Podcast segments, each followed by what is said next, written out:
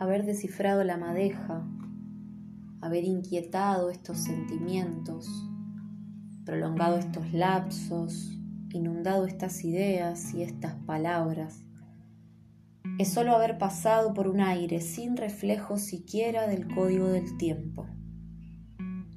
Todo este espacio fue eterno. ¿Verdad, antigua poesía? Anterior lucha, lejana canción, silueta de los labios del último verso. Todo este tiempo fueron humores, una hilera de cadencias, una cuchillada retirada del cuerpo, una herida vaciada, un leve sueño.